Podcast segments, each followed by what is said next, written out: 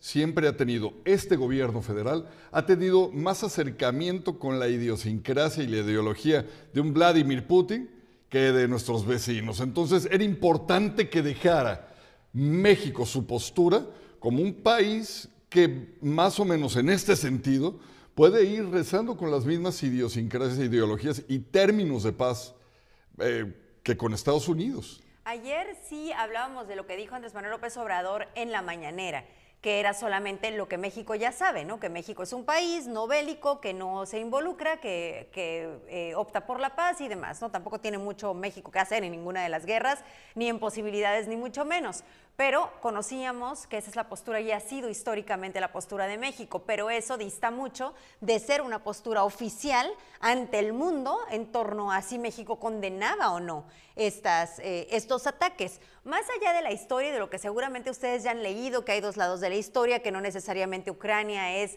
tan inocente en esta situación como podría interpretarse por un conflicto que no es reciente, sino que inició ya hace muchos años, que incluso se requirió de la intervención y en la de, un convenio por parte de otros países y demás. Eh, más allá, ¿no? Más allá de esto, lo que sucede hoy, lo que vemos hoy, es personas completa y absolutamente inocentes muriendo, imágenes desgarradoras de niños, padres despidiendo a sus hijos porque eh, Ucrania dio la orden de que los hombres de 18 a 60 años no pueden dejar el país. Entonces, eh, todo esto es a lo mejor lo que nos mueve a, a, simplemente poner el dedo o señalar sobre el culpable, que en este caso pues es Rusia por los ataques. Más allá de lo que decía, hay un conflicto histórico y Ucrania ha participado en el mismo. Más adelante estaremos planteando también esta situación de si el fenómeno migratorio también tendrá algún impacto en nuestra región. Y es que hay que recordar que desde hace muchos años también una comunidad ucraniana se había asentado también en áreas de San Quintín, una comunidad muy grande también rusa, se asentó en San Quintín, se, avanzaron a Ensenada y tenemos eh, gente en Baja California que tiene lazos fuertes con estos dos países en conflicto. Entonces, no es descabellado pensar que en algún punto empezaremos a recibir también, y creo yo lo haremos con los brazos abiertos, a familias que busquen, eh, seguramente no asentarse aquí, tal vez buscar en Estados Unidos, un, asilo político. Asilo político, falta que Joe Biden eh, anuncie cuál será la, política migratoria en este sentido, porque sabemos cuál es en torno a, los latinoamericanos. No conocemos cuál será en este caso, hasta ahorita se ha enfocado en hablar de las sanciones y de las repercusiones que tendrá Rusia económicas a corto y a largo plazo por estas medidas que tomó. Mire, vamos a darle un pequeño giro a la información, si me lo permite. Tenemos eh, pues todo lo que sucedió esta mañana en cuanto a la declaración por parte de la Secretaría de Seguridad Pública eh, en torno al caso, junto con la Fiscalía, de lo que ha sucedido en la investigación alrededor del asesinato de nuestro compañero colega que en paz descanse, Margarito Esquivel.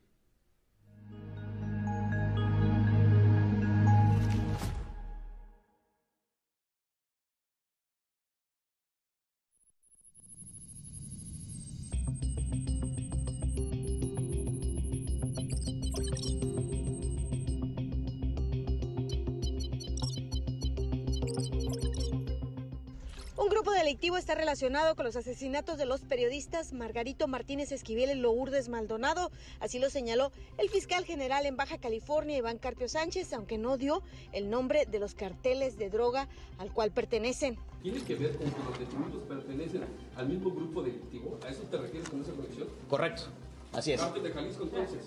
No. No. En conferencia de prensa, Carpio Sánchez informó que fueron 10 personas las detenidas relacionadas con el homicidio de Margarito Martínez Esquivel luego del cateo sincronizado que se realizó en seis viviendas en las colonias Camino Verde, Cuesta Blanca, Jicotenca, Leiva 2, Anexa Sánchez Tahuada, Sánchez Tahuada Produza. Una de las principales líneas de investigación es que el asesinato contra Margarito Martínez Esquivel se debió por su actividad periodística.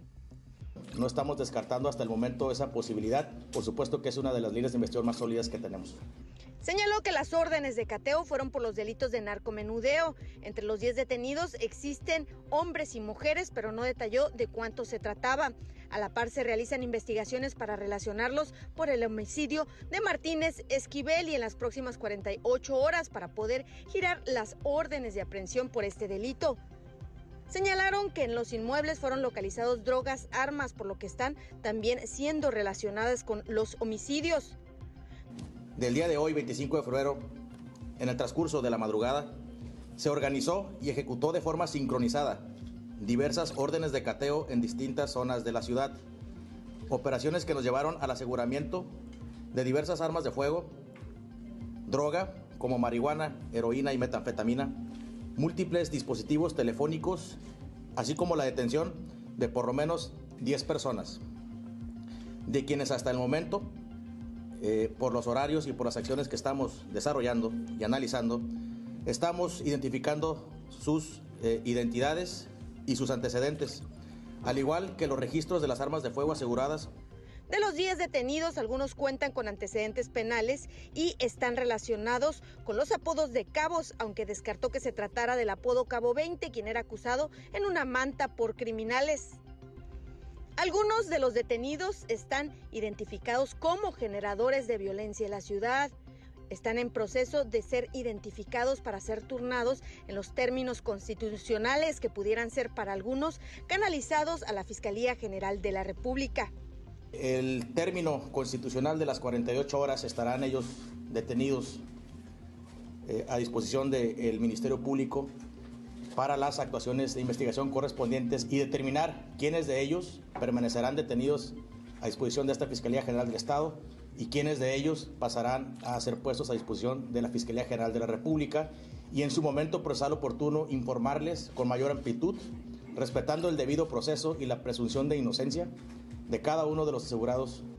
El asesinato de Margarito Martínez Esquivel se registró el pasado 17 de enero.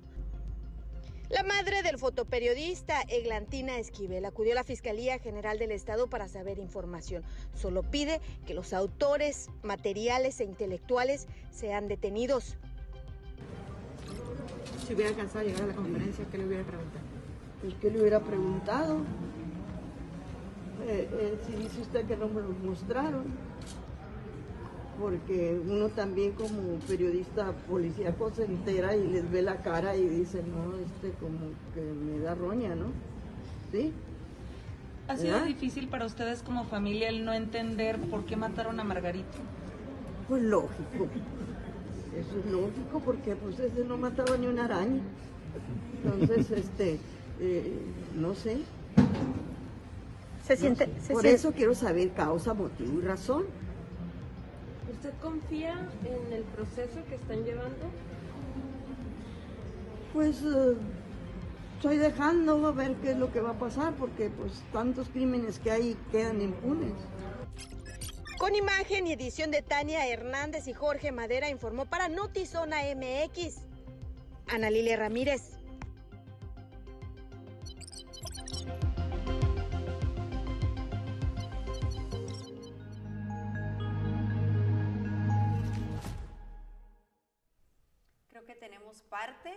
Exigiendo la comunidad, de lo que está exigiendo la familia y de lo que está exigiendo el gremio periodístico. Detenidos, todavía no tenemos autor intelectual y todavía no tenemos móvil, que probablemente ese no se tenga o probablemente no se pueda dar a conocer. Lo que sí esperamos es un autor intelectual. Nos cuesta mucho trabajo creer lo que al inicio se decía, al inicio de las investigaciones se mencionaba en torno al asesinato de Margarito y también en torno al asesinato de Lourdes Maldonado, en el sentido de que no tenía relación con la tarea periodística. Nos cuesta realmente mucho trabajo creer eso.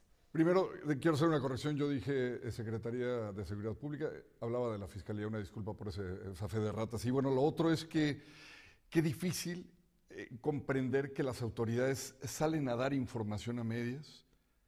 Qué difícil es que quieran dar, digamos, el periodicazo en, el escritorio, la, la, palma, el golpazo que se escuche, pero tan vacío. En algún punto no encuentras tú la razón del por qué sales a decir que tienes 10 detenidos, pero no, no adentras en la información para que la opinión pública también tenga pues lo que se necesita en este caso, el por qué las personas detrás.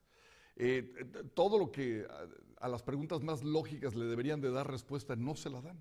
Quiero entender que es parte de un proceso, ¿no? Que estas detenciones llevarán a eso. En el caso de Lourdes mencionaban que faltaba una persona detenida que ya lo tenían detectado y que sería clave para dar con estas preguntas que hoy nos hacemos. Entonces, la paciencia se nos está agotando, pero queremos seguir dando el beneficio de la duda a la autoridad y pensar si se está trabajando, si se están haciendo las cosas. Por supuesto, nos llama la atención que en la mañanera, esto que escuchábamos por parte del fiscal mencionar, de, Carpio, del licenciado Carpio, también lo mencionaron en la mañanera.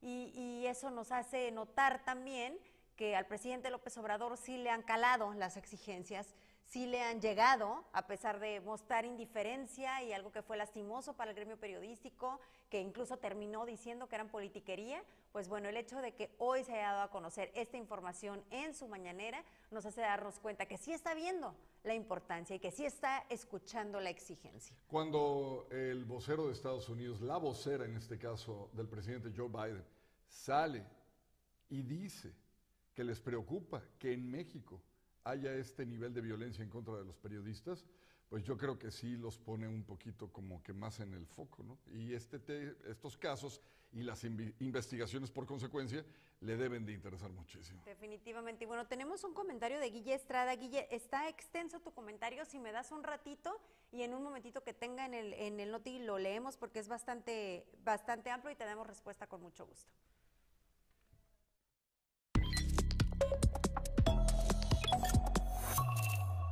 Vamos a la información en breve desde Notizón MX. Reporta la muerte de más de 100 personas y la toma de instalaciones de la planta nuclear de Chernobyl. Esto en, tras las primeras jornadas de operaciones militares rusas en Ucrania. El ministro de Exteriores de España, eh, José Manuel Álvarez, y ya otros líderes mundiales también han expresado su opinión en torno o su postura en torno a esta guerra y en España han confirmado que al margen de las sanciones que se imponen a Rusia desde la Unión Europea, no está previsto que vayan tropas españolas a Ucrania de ninguna manera.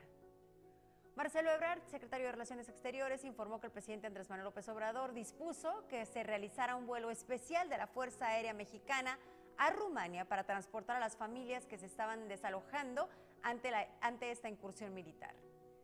Y bueno, otra consecuencia, la Fórmula 1 anunció este viernes la cancelación del Gran Premio de Rusia que se iba a disputar en el circuito de Sochi en septiembre. Aseguran es imposible llevarlo a cabo con las condiciones actuales.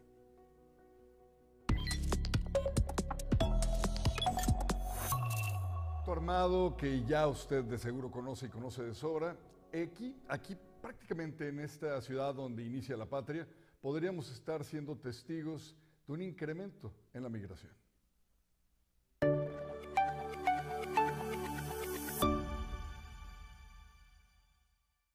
Conflicto entre Rusia y Ucrania, la migración de estos países a México podría incrementar por su ubicación geográfica cercana a Estados Unidos, según el coordinador de la Alianza Migrante de Tijuana, José María García Lara.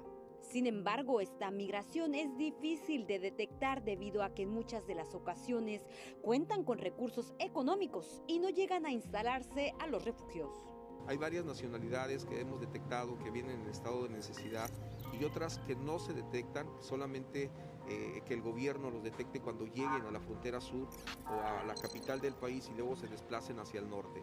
Son los que no miramos, los que la otra, la otra migración que es la que trae eh, quizás recursos económicos para poderse instalar en la ciudad y después buscar la manera de cómo internarse a los Estados Unidos, ya sea de forma regular o de forma irregular. Es una migración invisible que tiene meses arribando a la ciudad.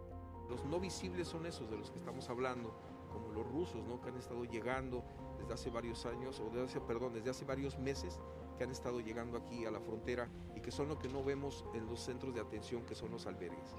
Sin embargo, los migrantes de estas nacionalidades no son las de mayor tránsito en esta franja fronteriza. La comunidad de terceros países que más se presenta en Tijuana, Baja California, son de Haití y de Brasil.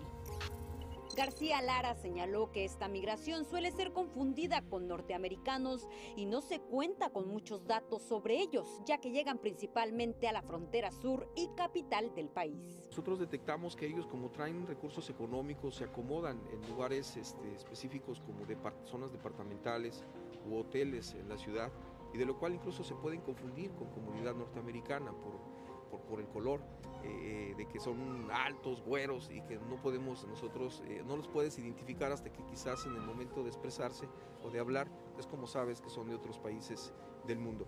Recuerda. Para Notizona MX, redefiniendo la información, Keila Bustos, producción, Lordan García.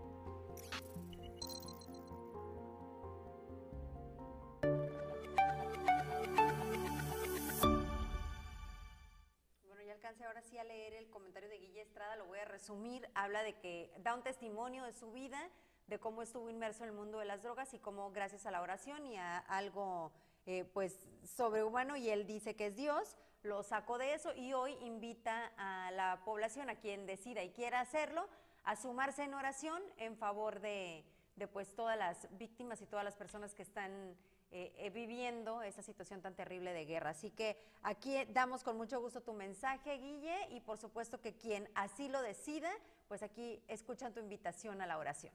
Creo que nada más ahí, si quieres volver a postear, Guille, algo al respecto, pues sería la dirección de Zoom para que después la gente se pudiera conectar, lo pudieran contactar. Pero pues está dado el mensaje, te mandamos un fuerte abrazo.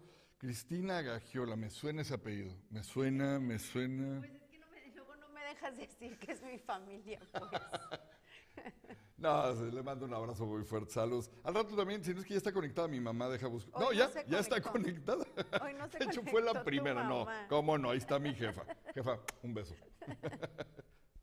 Oye, Normita Arevalo, muchas gracias. Octavio Hernández, muchísimas gracias. Juan Manuel Castro. A toda la gente que se está conectando, un abrazo muy fuerte. Gracias. Bueno, y en otra información, debido al incremento del acero casi al doble y del concreto hasta en un 20%, los costos de la construcción podrían incrementar de un 10 a un 15%. Esto lo mencionó Alejandro Jiménez, presidente de Canadevi.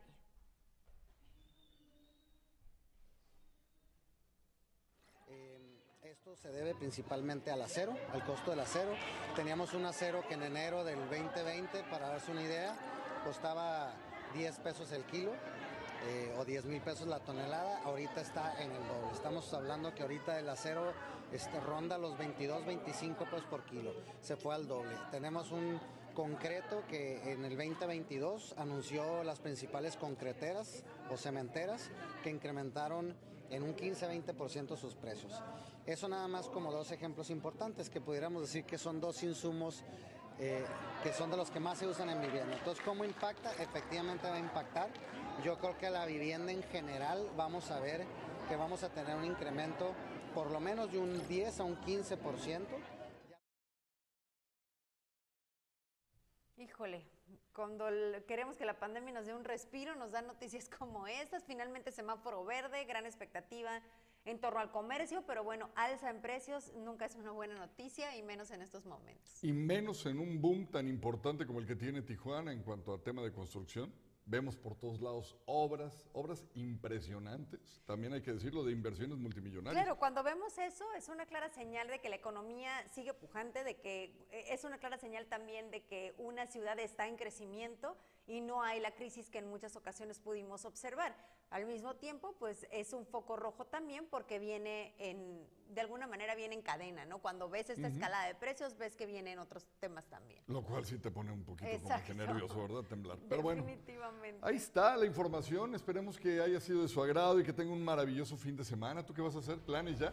Todavía no tengo planes, lo que sí les puedo decir es que el frío extremo que hemos sentido estos días nos va a dar una tregua este fin de semana, regresa la próxima semana, pero finalmente se eleva un poquito el termómetro hasta los 19, 20 grados como temperatura máxima el fin, así que a descansar de las temperaturas congelantes. Porque sí, hoy de plano en la mañana, digo, tampoco te vine al gimnasio, no te preocupes, eh, yo entré y me salí porque Estoy estaba haciendo mucho que frío. se quite el frío, pero en cuanto lleguen las temperaturas Oye, más que cálidas, ahí voy a estar. Tuvimos temperaturas de cero, de tres y de cuatro, como bien comentadas, pero ya la máxima en la mañana fue de ocho y dije, no, no.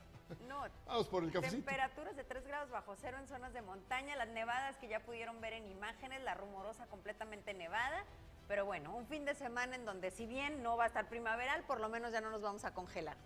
Pásela bonito, diviértase, si toma no maneje, abrace a los suyos y si tiene entre sus deseos el que llegue la paz para tanta gente sufriendo en este momento, hágalo con fervor, hágalo de corazón. Los esperamos el lunes en punto de las 6 de la tarde aquí en Notizón MX, redefiniendo la información.